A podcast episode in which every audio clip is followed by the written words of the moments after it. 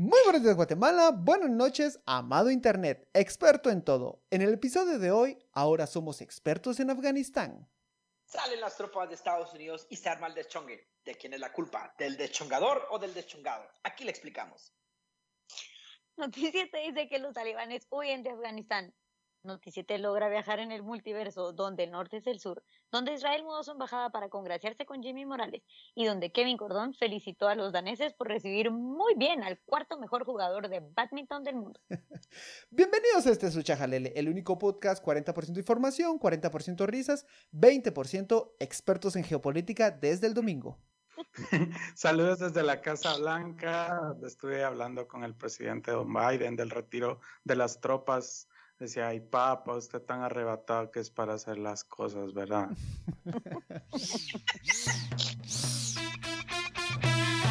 Dale chajalele. Dale chajalele. Bienvenidos, bienvenidos, bienvenidos, tomes, tomes, tomes, tomes a este su chajalele, el episodio número 66. Me acompañan una vez por semana estos expertos que un día hablan de las Olimpiadas y el siguiente de Afganistán. Celia Luna. Tu comprensión. No, no tenga pena, yo encantado de escucharlo ahí. Y- Igual mejor prefiero que salga esos pendientes, así la plática se vuelve. ¿Qué fue eso? No lo sé. Solo fue demasiado extraño. No sé. ¿Qué? Una intervención paranormal. ¿Sabes qué? Lo peor que era mi voz, pero no sé. En fin. ¿Fue una nota de voz? Pero, ok. Es Ya, una nota, ¿Sabe qué es es lo que una nota de voz del futuro advirtiéndote no hacer este episodio hablando sobre Afganistán. ¿Vieron las, ¿Vieron las declaraciones que dio hoy Maluf que decía que Guatemala no tiene por qué preocuparse de lo que está pasando en Afganistán? Siento que después de este episodio sí nos vamos a tener que preocupar y Maluf va a salir diciendo que en Chajalele se dijo que nos teníamos que preocupar después de este episodio. me acompaña? Van a hacer la casa a Pancho del futuro que está diciendo, no lo hagas, toda tu vida se va al carajo desde que decidiste hablar de Afganistán. Me acompañan una vez por semana estos seres info- informados y del futuro. Celia Luna, Hola, hola. Danilo Lara ¿Qué onda? y el fundamentalista del grupo, Roberto.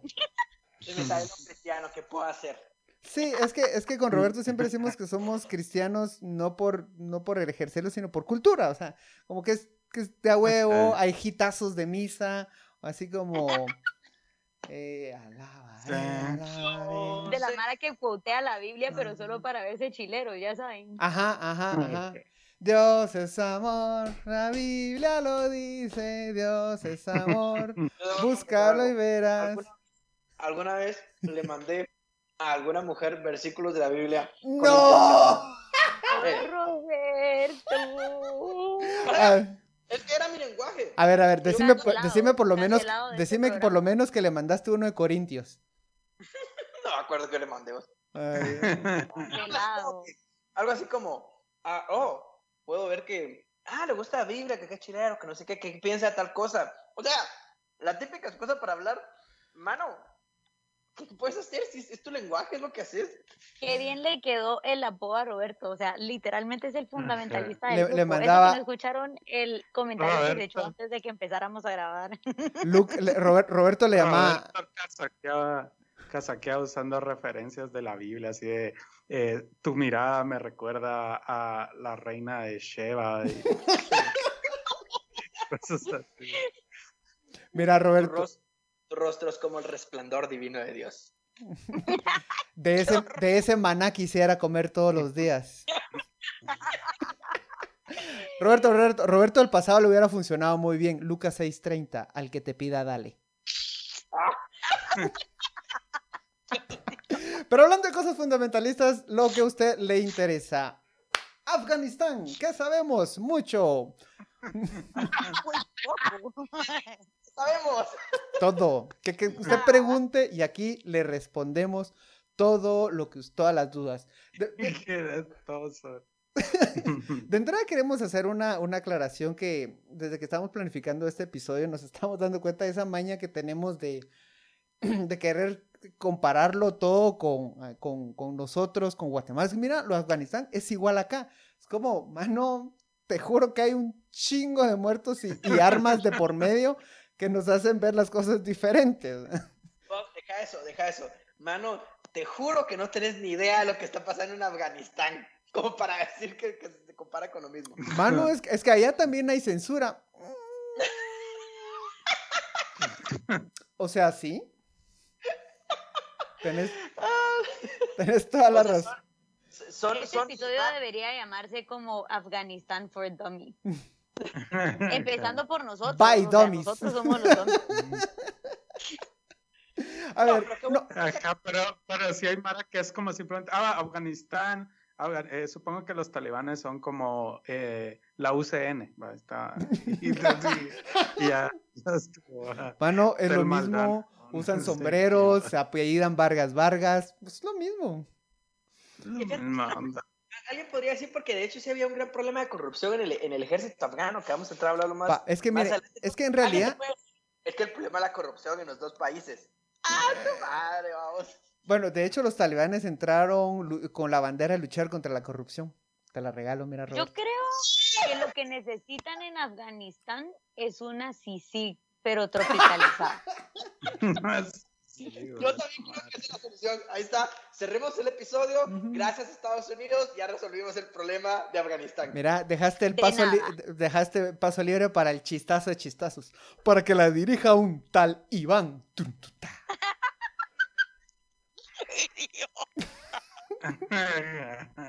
Chistazo. Qué grande. Grande. Bueno, muchas No, a ver, no, gracias, no, pero ahora- ahora Eso fue su chajalele de Nu- hoy. nunca, nunca nos habíamos extendido tanto. Es que, es que sabemos tan poco que preferimos hablar babosadas por, por todas partes para, para, para que no se den cuenta que no sabemos. En realidad lo que nosotros le traemos en este episodio son datos puntuales que hemos encontrado para que usted pueda lucirse y presumir en una cena, en el próximo Zoom, decir, wow, qué persona tan informada es. Por, y, y usted por dentro va a decir, es que escucho chajalele. Ah, Vamos primero, usted ya está entera- más que enterado qué pasó. Las tropas estadounidenses salieron de golpe de Afganistán después de estar 20 años. ¿Cuánto era lo que gastaron en todo este tiempo? 822 trillones de dólares. No, no, Algo así fue, ¿no? 121 mil millones, pero yo, ay, mucha, no apuntamos ese dato. Bien, bien, lo mandé ahí al chat. Sí, Vaya. 822 mil Ah, bueno. millones de dólares. Mil millones son billones, ¿no? Mil millones son billones, sí. Sí, sí, sí. Porque aquí son millardos, pero no sé por qué los gringos lo. En todo, en todo este tiempo, el, el ejército estadounidense estaba, se quedó ahí por tanto tiempo después de una operación con el mejor y más rudo nombre que le pudieron haber puesto. Es que me encanta. Es la Operación Libertad Duradera. Freedom. Freedom. Em, la operación nació dos meses después del ataque del 11 de septiembre en Estados Unidos y el objetivo era claro. Vamos a eliminar a los malos. Eso, eso es lo que decían. También decían que vamos a llevar ayuda, vamos a mejorar el pueblo afgano. 20 años después, los dejan valiendo verga con doble B. Pues lo que sé es que, ahora, em, punto a favor de los gringos es que a los terroristas realmente sí les bajaron el mosh en el área. O sea, Para, el apoyo a EDA y todo eso, sí realmente, o sea, después de los pencazos que les llovieron de, de los gringos, ah, sí, sí se calmaron. Aquí va, mira, para, poner cómo, cómo le bajaron el mosh a, a los talibanes durante todo este tiempo. Una línea del tiempo publicada por CNN lo refleja muy bien. En 2001 empieza la, la operación Libertad Duradera y después de eso los ataques más relevantes y, y la presencia empieza a disminuir por muchos años. En 2006 matan a uno de los grandes... eh, a, uno de los grandes líderes, 2007 matan a otro, en mayo de 2007 vuelven a matar a otro, eh, en agosto de 2007 matan a otro, diciembre de 2007 vuelven a matar a otro, etcétera, etcétera, etcétera, 2008, 2008, 2011, por primera vez empiezan a resurgir algunos ataques de, el gobier- de, de- de los talibanes. Sí los tuvieron a raya durante mucho tiempo, pero es que también... Ale- al, módico costo de millones de vidas civiles. Millones, no fueron millones. Miles. Les, pues, Miles. Solo para, para efectos de exactitud. Ahora, algo, que hay que tener en, en cuenta es cómo, queda el, ejército afgano en este momento. Les damos alguna- algunas cifras. Oficialmente, el ejército de Afganistán cuenta con 300.000 soldados. Los talibanes estiman que están compuestos por 7.000, 75.000 personas. Ese es el- el desbalance. 300.000 versus 75.000. Y uno dice, wow, ¿cómo pueden sentirse en riesgo 300.000 versus 75.000? Aquí les vamos, empezamos a dar algunos datos. El ejército de Afganistán tiene muchos problemas de cohesión, entre problemas étnicos, la moral de ellos es muy baja porque tienen el miedo de que los, grupos talibanes tomen represalias en contra de sus familiares. Eso siempre los hace dudar mucho y, y le- les, les provoca mucho miedo. Otro dato que es el que le encantó a Roberto y por favor te doy la palabra para que lo presentes. Se encontraron en el 2019 de los 300.000 soldados registrados. eh, fue, un, fue un dato que teóricamente es un censo que se hizo en el 2019. Se encontraron 42.000 plazas fantasmas de soldados. 42.000. Entonces, con Pancho tenemos una teoría. Realmente el gobierno afgano a lo que le estaba apostando es al Señor de los Anillos, el retorno del rey. Porque estaba buscando conjurar al ejército de fantasmas para la final. pues sí. Y, y ya lo tenían, o sea, tenían 42 mil soldados fantasmas. 42 mil plazas fantasmas es más de la mitad de los talibanes. O sea, es prácticamente la mitad de los talibanes solo de puras plazas fantasmas. Lógicamente esto significa corrupción, porque sí se cobraban las plazas. Algo bien importante, el dinero sobre el ejército. El ejército afgano era financiado en gran parte por, eh, por la OTAN y por Estados Unidos. O sea, tenía mucho apoyo logístico y también de financiamiento, donde las varas venían, digamos, de esta ayuda internacional. Y así era como lo financiaban. Y bueno, piñata, porque venía un montón de plata. Y pues los altos oficiales, vamos a presumir, u oficiales del ejército afgano, pues decidieron hacer su feria y cobrar por plazas fantasmas y esto lógicamente debilita la institución. Pero esto sí esto refleja nada más el, el problema que realmente tenía, que decía Pancho, de, de desintegración del ejército, y es que eh, incluso encontramos un artículo que, que nos hablaba que a, a la, a la hora del, del- ya de los pencazos del fuego, lo que sucedía con muchos de los soldados es que desertaban porque se regresaban realmente a sus tribus o a, su- o a sus pertenencias étnicas y lo que buscaban era defender propiamente sus tribus o sus organizaciones locales, por así decirlo, y no el proyecto de nación de Afganistán. Entonces, el ejército afgano era, era o sea, desastrosamente malo a nivel militar. O sea, lo único que sostenía el orden en, en Afganistán, y vamos a decir orden entre comillas, porque había muchísimo territorio todavía en disputa, eh, era la presencia de Estados Unidos y de los, bueno, de los otros países de la OTAN que tenían presencias también de tropas en, Sum- en Afganistán. Sumale a, eso, eso. sumale a eso que eh, las tropas de, Afganistán tienen la forma, una formación pésima. Casi podríamos decir que el- la seguridad del país ahora está al nivel... El ejército tiene la formación de un guardia de centro comercial. Es muy mala, muy básica, sin moral. Es como que le encargáramos el país a los guardias de, de, de país. Esos majes son cabrones, Güey. vos. No es como que ellos no sean los que se encargan, entre comillas, de la seguridad de Guatemala, ¿verdad? Pero eh, creo que sí. aquí importante también es, bueno, por- o por lo menos la percepción de seguridad. em, aquí lo importante es hacer ver que durante estos 20 años que Estados Unidos estuvo en el territorio, no, tal vez no es que no lo hayan sabido ver, porque también eh, encontramos que, que sí hubo varios reportes de las personas que estaban en, ahí sí que en el campo, ¿verdad? En Afganistán, que mencionaban este tipo de cosas. Pero nuevamente, no iba a ser Estados Unidos sin entender todas esas dinámicas que había eh, entre estos diferentes grupos poblacionales no iban a ser ellos quienes iban a hacer esa construcción. Y creo que aquí lo hemos hablado muchas veces, al final eh, los países necesitan como este mito unificador que no iba a ser Estados Unidos para que se pusieran a construir sus, sus instituciones y, y todos fueran pues ahí sí que agarrados juntos de las manos a luchar por un objetivo común.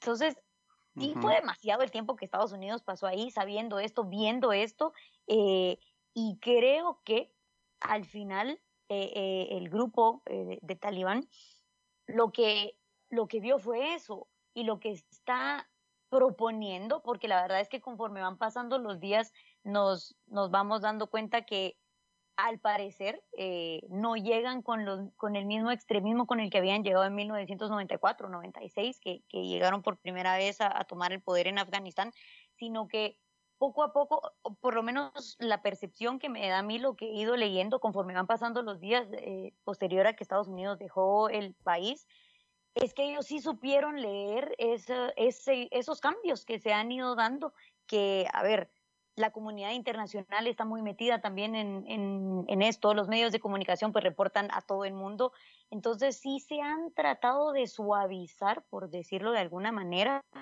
eh, pues las acciones que van a tomar, ¿verdad? Para retomar el control y el gobierno en Afganistán.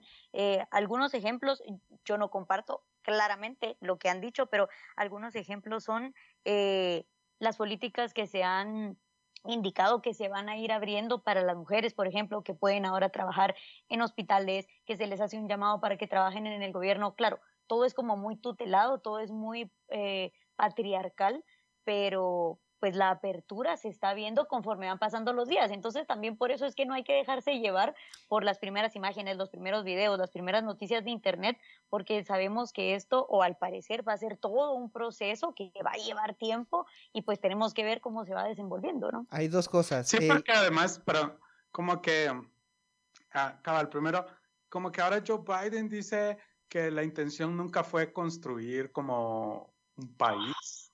Pero eso es lo que decía en el 2000 George Biden. George Biden, George Bush. Son la misma vaina, son la misma vaina. Decía Le quedó que, ideal. Que sí, que iban a construir instituciones y todo. Y ahora solo no, solo íbamos a, a atacar al terrorismo. es como el show. Nah, solo íbamos por petróleo. hay, es que hay, hay dos cosas. ¿Vieron ese, ese video en el que se entran a un gimnasio y están haciendo, jugando?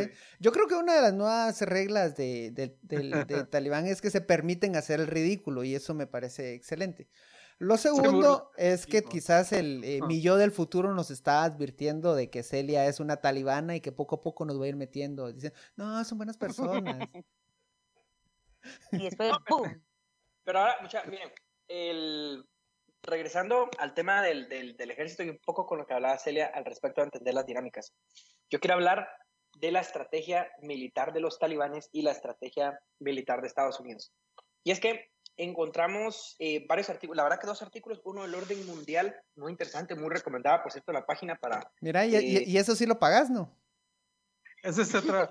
me ahorita, suscribí, ahorita... sí, me suscribí. Ah, qué bueno. Me da un poco de ahorita... miedo el nombre de ese medio. Me suena como a la agenda globalista o algo así.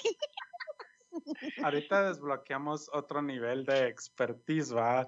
Eh, expertise militar. Mira, el, el, tipo de tanques que manejan los afganos es mira a vos. diferencia de los tanques que se usaban Eh, en la Guerra Fría.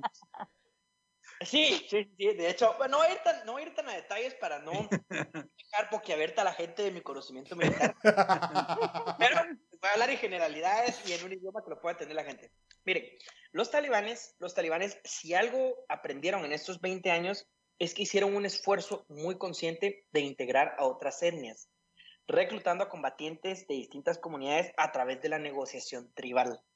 Bueno, de hecho, los talibanes, o sea, nacen como, porque, son una etnia mayoritaria en Afganistán, no me recuerdo si es mayoritaria o minoritaria en este momento, yo creo que es mayoritaria, eh, nace realmente como, por una identidad eh, eh, étnica completamente, y Afganistán es plural y diverso hasta el queque. Y una de las estrategias de los talibanes realmente en los últimos años fue estar fundando escuelas religiosas a lo largo de todo el país y hacer proselitismo durante 20 años y negociaciones tribales. O sea, es que eso fue lo que, la palabra que más me encantó a mí. Negociaciones tribales. No porque está a favor de los talibanes, sino solo... Mm, ya me dio, con razón me, me aparecí yo del futuro. Ya me ahuevé. Ya me ahuevé. Porque, porque la ventaja que tenían los talibanes es que son locales y pueden entender realmente sus dinámicas y eso son cosas que vemos cuando, cuando hay intervenciones que hay muy buenas intenciones a veces por parte de, terceros países, pero no hay una adaptación cultural a lo que se está tratando de hacer y los talibanes parece que superaron realmente los esfuerzos de, Estados Unidos y de la OTAN ah, para integrar así a los, a los talibanes de manera étnica, pues tener mayor, negociaciones y en eso falló el gobierno afgano. Y hay un artículo de la CBN, ¿cómo se llama este medio de los gringos? CNBC, perdón, CNBC, en donde el, hay un experto, a- a- él sí es un experto, ojo, en, Bueno, Roberto, no sabemos. No seas humilde. no, y, y él, y él una de las conclusiones que tiene al respecto de esto es que él dice, no entendimos las dinámicas, las dinámicas tribales en Afganistán, nunca las entendimos. Él dice, nosotros pensamos que todo el mundo quiere lo que nosotros tenemos en el occidente, pero esa fue una soberbia cultural y una mentalidad obtusa que se aleja de la realidad y la experiencia que se vivió en Afganistán. Entonces, me encantó realmente lo, lo que este cuate resume co- co- en conjunto con el otro orden mundial. O sea, solo nos demuestra que es difícil llevar desarrollo o implementar políticas cuando hay terceros tratando de incidir. Ahorita vamos a discutir si deberían de intervenir o no, pero vamos a partir de la premisa que se interviene, que se interviene. Si ya se interviene, eh, hay que entender mucho las dinámicas culturales, políticas, sociales, étnicas y religiosas, de todo, o sea, de todo tipo, de todas las categorías que usted se puede imaginar, para que realmente. Y eso realmente lo que en estos 20 años no le funcionaron realmente a los gringos, o sea, sí fallaron en, en esto. Bueno, creo que van a haber más análisis en el futuro, vamos a poder sea- encontrarlo. Pero a mí, me- para mí, para mí, aunque sea preliminar esto, esta información que y estos análisis que estamos viendo, tiene todo el sentido del mundo. Tiene todo el sentido del mundo. O sea, Afganistán, o sea, nosotros no teníamos ni idea de qué es Afganistán, ni qué, o sea, nosotros particularmente en Guatemala no tenemos ni siquiera idea del Islam, o sea, porque no, no, nosotros no tenemos relación cultural, realmente, bueno, creo que hay un poco de, de, de En- musulmanes en Guatemala. después de la o sea, Roosevelt hay un letrero que te invita a conocer el Islam. Por si te Es interesa. cierto, es cierto, Es una religión de amor. Eso es cierto, y dice algo así, es paz, Islam es paz, creo que dice algo así. Algo así, Sí. algo así. Bueno, pero nosotros no conocemos eso, entonces yo me pongo a pensar realmente sí desde la mentalidad occidental de Estados Unidos, de democracias liberales, tratar de, de meterle a la fuerza a, a estos países, estos modelos simplemente no funcionan, la historia ya ha demostrado que no sea, funciona. im- imagínate que llegamos a invadir Afganistán y bueno, me, me van armando un comude, después un cocode. Ni aquí sirve, mano. Pero sí, yo creo que lo que, lo que dice Roberto es, es al final la pregunta que nos tenemos que hacer. Yo personalmente siento que Estados Unidos llegó con una mentalidad muy colonialista Muy gringa. a plantear, a sí, totalmente Mm. muy gringo, eh, a plantear objetivos que, que ya se desviaban del colonialismo, pues, a, a- plantear objetivos que ahí sí habría que ver, ¿verdad? Si al final fueron esos, si al final fueron otros, si era lo que decía Bush o es lo que dice ahora Biden 20 años después, pero a plantear objetivos que ya no van con una visión colonialista. Entonces, ese es el problema. Y eso, posiblemente, esa sí sea la pregunta que se puede extrapolar al resto del mundo si se puede a la fuerza con armas, porque eso es otra cosa. No solo el talibán tenía armas, o sea, Estados Unidos también estaba armado y tenía chingo de tanques armas. y, o sea, y un chingo, exactamente. Sí, de todo. Y Entonces, Northrop y Raytheon y Lockheed Martin tri- duplicaron sus ganancias en estos 20 años. y todo. Ese es un buen punto. Exactamente, Mira, que o sea, ese es otro punto importante. ¿Quién se bene o sea, qué país puede sostener durante 20 años una guerra que perdió al final o una guerra incluso fallida? la única guerra Mm. más larga es la que tiene mi corazón desde Cristina, desde que Cristina no me hizo caso en Párvulos. Cristina, si estás escuchando esto, te extraño desde Párvulos. Si alguien conoce a la promoción de Monte Carmelo en 1996, Cristina, te estoy buscando. Póngalo en comentarios. Quien encuentra a Cristina se gana un premio de Cristina, chacalé. por favor, manifiéstate. Manifiéstate. No, no, no, si de repente un día me desperté. Otra vez, u- u- ay, es que mírense a Roberto otra vez ahí, manifiéstate, hablando como que fuera cristiano. Dale con las referencias No, yo, yo fundamentalistas. tengo derecho a ser cristiano, mucha, porque ¿por qué no me dejas ser cristiano? No, yo sí te, te, te, te, no solo te dejo, sino te insto a que vivas tu, tu espiritual. Antes de que pasemos a otro tema, hablemos de eso, no del cristianismo, sino realmente de las religiones. Eh, la posición de los talibanes es un gobierno teocrático. El islamismo es una idea política, o sea, porque no es solamente un- una, una religión, o sea, sino que también es un planteamiento político, en donde las instituciones, eh, el Estado funciona fundamentado en, en una ley religiosa. Que aquí hay una discusión y hay que, y yo quiero hacer la aclaración para no caer en la islamofobia. A ver, no es que el Islam per se sea el problema, porque no es así. O sea, hay millones de personas en el mundo pacíficas que, que pues ejercen la, la religión y, y, y- no, hay, no pasa nada. El problema realmente son estos grupos que son extremistas, que son fundamentalistas, que con pam, pam, armas, fusiles, quieren, bueno, decir, a PH el Estado tiene que ser de esta manera y, y vamos a hacerlo por la fuerza y, y- y vamos para adelante. Otra cosa, que hablan también, aunque le han bajado el mosh actualmente, pero es algo que viene del, del, del islamismo y de los grupos talibanes, es la conversión a la fuerza al islam. O sea, la idea de que, o sea, no solo yo tengo mi, mi religión, sino que tengo que ver la manera de que las personas que están a la par mía se tienen que convertir o son mis enemigos. A mí, Entonces, Yo solo quiero, A mí yo lo solo que quiero me- agregar algo a lo que dice Roberto. Acuérdense que esto es una interpretación humana de lo que es una religión y de lo que manda la religión y sobre todo de lo que manda la religión en un estado. como, como, Ese es el problema. como cuando Roberto- Esa interpretación que se hace de lo que mandan, pues no sé, las, las, las leyes religiosas. como, cu- cuando, como cuando Roberto utiliza fragmentos de la Biblia y las interpreta para echar casaca, algo así. Ajá. Pues no es Algo así, es su interpretación. No, Ahora, ahora, yo, a- yo les hablo de que ustedes se manifiesten, o sea, porque yo, yo sí me declaro occidental y a mí sí me vale que me digan que soy muy occidental y no sé. uf, O sea, uf, yo no, sí te vayas a sentir muy discriminado. Sí. Malala, ten cuidado que van ahí por el... te van a Qué quitar el lugar. Nobel de la Paz.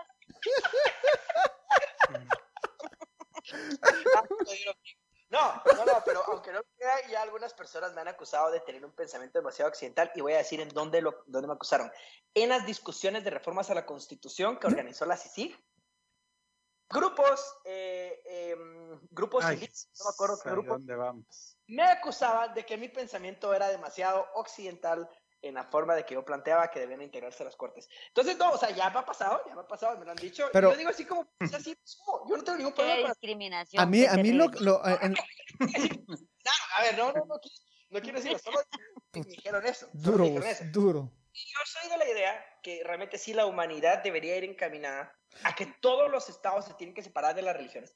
Eso es lo que yo pienso. Uno de, No los, uno, uno de los efectos de esto... de las dos espadas. Eso viene desde el siglo XII, si no mal estoy. Uno de los grandes efectos, y eso es lo que más conmueve y, y- y asusta al mundo, es el tremendo odio a las mujeres que promueve eh, los, los talibanes. eh, ustedes seguramente se han topado con un listado de las disposiciones, pero yo quisiera hacer la anotación en el que estamos de acuerdo en que los talibanes son el único club fundado sobre mommy issues. O sea, no es culpa de las mujeres de tu país que te hayan quitado la teta muy temprano, maje. O sea, de verdad, déjalos.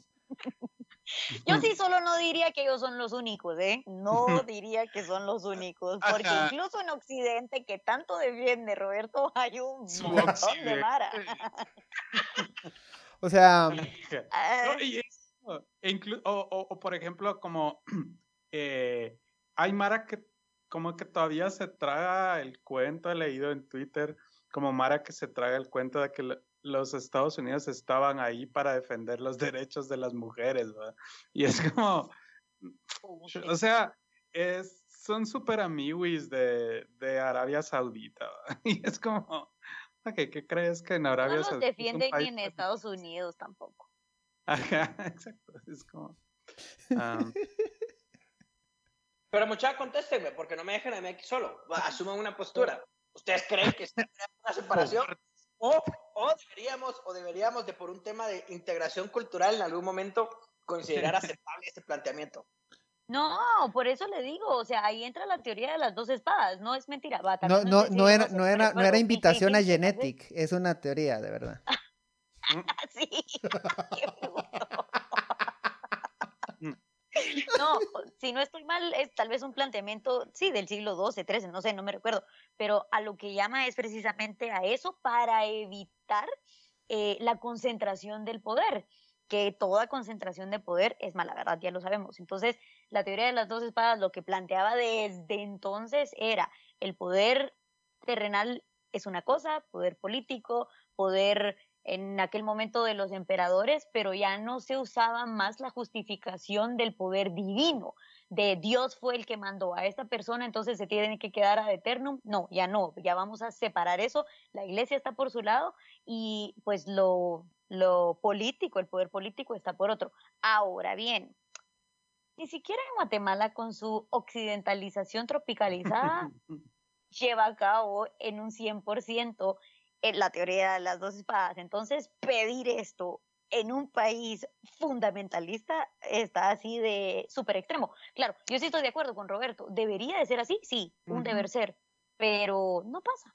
O sea, ni siquiera en Estados Unidos pasa, pues. O sea, hace, hace unos días estuvo circulando la imagen de la Biblia conmemorativa bicentenaria. Sí, Ujú, ¿qué es ujú. ¿Quién estaba en la foto? Decime. Ay, Mire, sí. ¡Ay, sí, porque mi gato! Perdón, Por fundamentalista, mira, por occidental. Eso te pasa, mira. por accidental, sí, sí, sí. Sí, es de muy pensamiento alternativo. Pero yo los quiero llevar a, a una, a una pregunta incómoda. Posición. Que asuman ¿A posición. quién? Les Va, gustan los pies. es. Estamos- ¿Cómo se sienten? No, escúcheme, escúcheme. Si entendemos que sí es, consideramos que es, voy a decir incorrecto, por no encontrar otra palabra, que haya un Estado que mezcle la religión y el Estado. ¿Debería en algún momento el, el Occidente o los países que tienen la posibilidad intervenir en lugares en donde No. se levantan grupos armados a tratar de promover estos pensamientos políticos que son altamente cuestionables porque son bastante retrógrados y además tienen claras violaciones a derechos humanos dentro de sus postulados, que son dogmáticos y religiosos. ¿Debería intervenir el Occidente o aquí somos como sí súper libertarios de que cada quien su problema y me vale lo que pase a la par? Y, y yo empiezo la discusión diciéndoles, miren, el, el problema es que eh, defender la, la libertad y la democracia, para mí, o sea, es que, es que caigo en el discurso gringo, ¿a qué delicado? y, y ahorita limpiando su arma. Mira vos, lo que pasa es de que aquí lo que hace falta... Sí, cabal, lo que no ven es que tiene su rifle a la par, Roberto, así para cuando alguien le diga que no está de acuerdo, ¡pum! Mira vos, la, Es- se- la segunda es- enmienda, qué cosa tan linda, man. mi pregunta, mi Es, pregunta es, es cómo- John Cena en The Suicide Squad. Ah, ya no he visto la película, la quiero ver. Pero mi ¿Esa pregunta es, la quiero ver, vos, sí, sí la quiero ver. Sí, dicen que está Pero mi bueno. pregunta es, ¿qué hacemos? ¿Qué hacemos? O sea, si mi vecino, sea, simplemente, o, o un país en el otro lado, está haciendo eso, yo solo hago la vista gorda. O debería buscar otros mecanismos de intervención, tal vez que no necesariamente sean violentos. Pero trae la pregunta, ¿qué tanto van a funcionar con estos grupos radicales? Yo no creo que justifique, yo jamás creo que nada justifique una intervención, porque así como hoy puede ser, ay, lo estoy haciendo por las mujeres y por la democracia y para acabar con los fundamentalistas, mañana va a ser, lo voy a hacer para acabar con las mujeres y con, o sea, ahí se abre paso a que cualquiera se justifique de cualquier manera una intervención. Y eso es que nuevamente, ¿por qué hay que ir a la intervención como tal?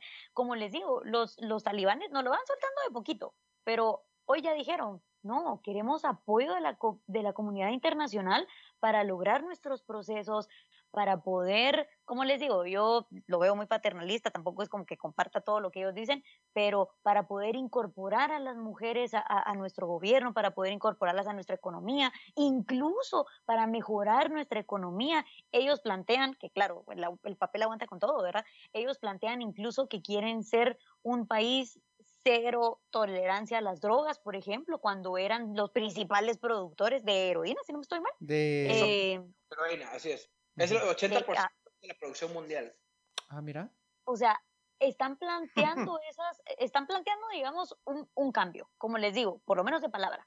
Pero, pero ellos fueron quienes se dieron cuenta de, ok, o nos subimos al tren del mame y hasta aceptamos a la comunidad internacional, o de esta no vamos a salir.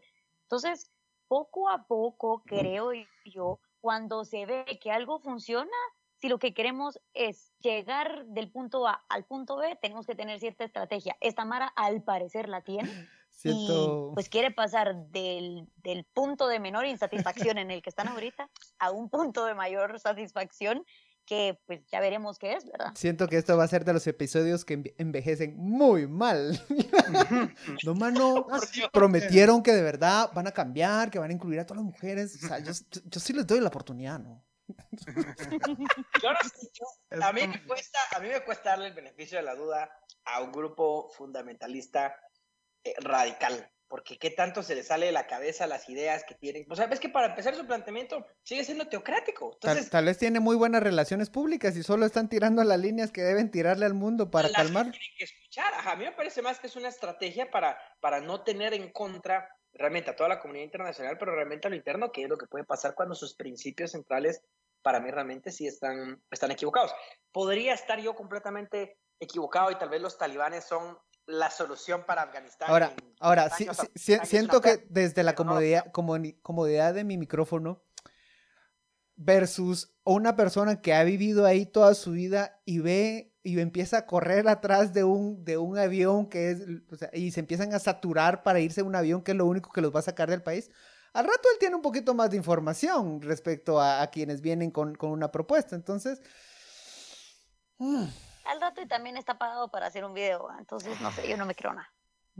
No, pero yo sí estoy de mm. acuerdo con Celia con lo de que, o sea, tenés que trabajar con los grupos locales y con y fortalecer así. Lo que pasa es que esta Mara es como, ok, hay que, hay que ayudar a este país.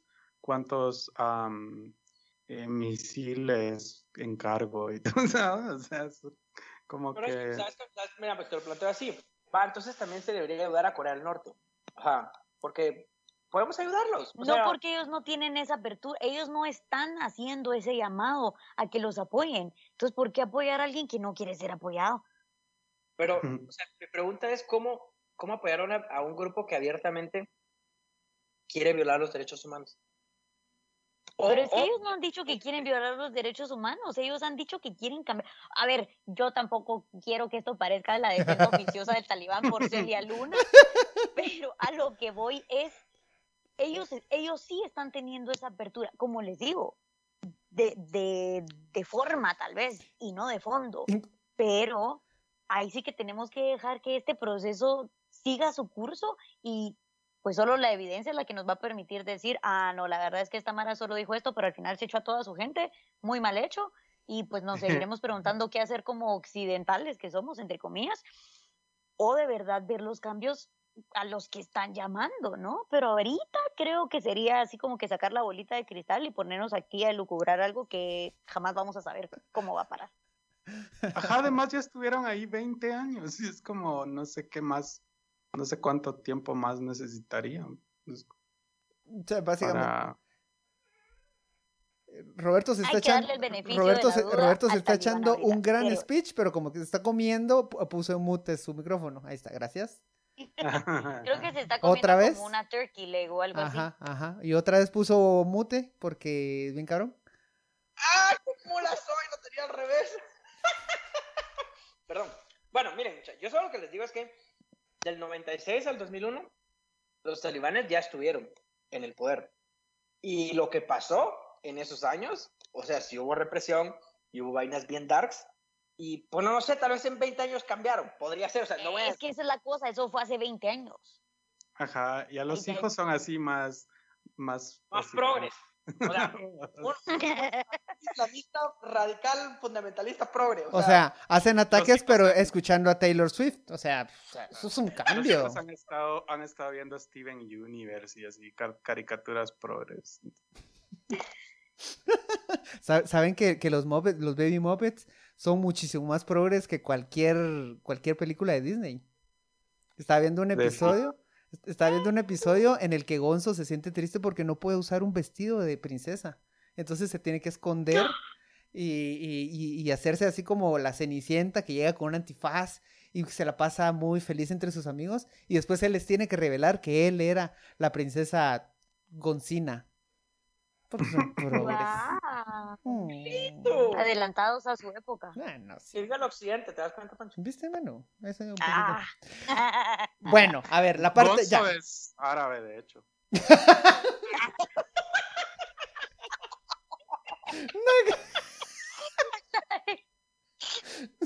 Ya, llegamos a, a ver. Conclusiones. ¿A qué le dan chajalele? ¿Qué le da? A Roberto. A, Ro- a Ro- a Roberto por estar comiendo, comiendo, a grabando. Roberto por no creer en el talibán. Hola, verga. Yo, yo, yo soy claro. Para mí, sí, chajalele, chajalele a cualquier grupo fanático violento eh, que viola derechos humanos. Yo sí creo que no voy a justificar una intervención militar porque siempre es muy complejo. Pero solo digo que como, como especie humana, como sociedad global, es un tema que no podemos solo dejar eh, pasar por alto. Y chajalela tener que opinar de todo. O sea, se vale decir que no sé esto. Ah, te me adelantaste. O sea, dígale, ay, no sé qué está pasando en Afganistán. O sea, mira, está, ni siquiera sé dónde está en el mapa. O sea, se vale decirlo. Se vale. Mira, yo creo que la mejor, la postura más coherente es ser el, el, el, el gordo así del meme. Es como, jodido a usted. O de, o de observador de Conred. Ya, deje, deje pasar ahí, no tenga pena. No tiene que ser experto en todo. Como es- No. Yo sí le doy chajalele al talibán y sus libertades, entre comillas, que Hayek siempre dice que no existe tal cosa como las libertades, porque cuando son en plural se vuelven permisos y eh, a eso le doy chajalele, a los permisos que el, el talibán le está dando a las mujeres en Afganistán. Libertad solo hay una y tiene que ser igual y pareja para todos, hombres, mujeres, niños, perros, gatos, rex, lo que sea. Mira qué bonito, bonito cierre. Llegamos al final de este episodio. Citando a Hayek. Citando a Hayek, qué podcast de humor político tan fino. No lo va a encontrar usted en toda Latinoamérica, mucho menos en Afganistán. Muy buenos días, Guatemala. Buenas noches, mundo. Adiós. Chao, chao.